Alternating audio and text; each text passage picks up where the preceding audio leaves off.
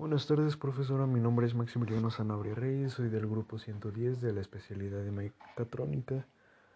Eh, le voy a hablar sobre el tema 3.5, si no me equivoco, que es características de una argumentación según, no, como demostración científica.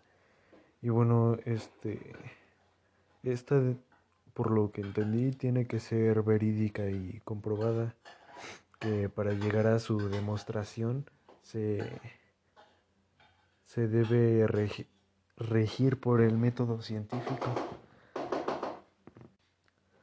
También entendí que las intenciones argumentativas, que ya es del tema 3.6, eh, bueno, una intención argumentativa pues es convencer al receptor y modificar o reforzar la opinión del que recibe el tema de la argumentación.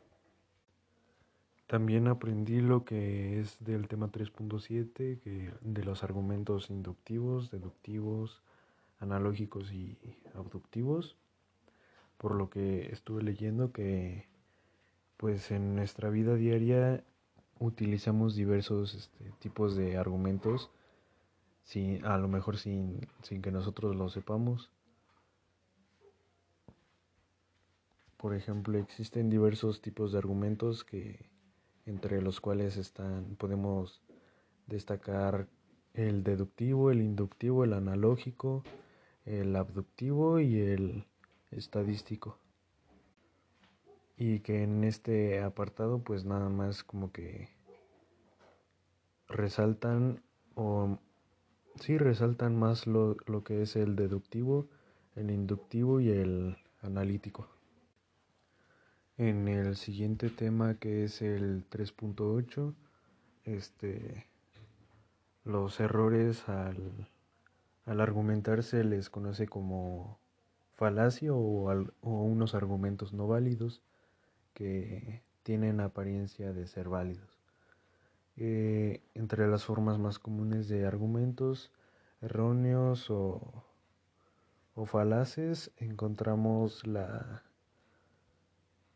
la, la homonimia o equivocación.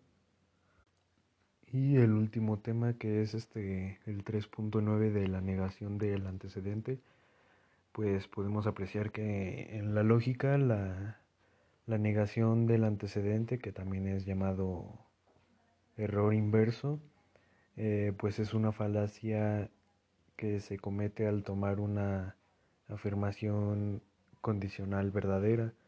Este, y pues eso sería todo. Gracias por su atención.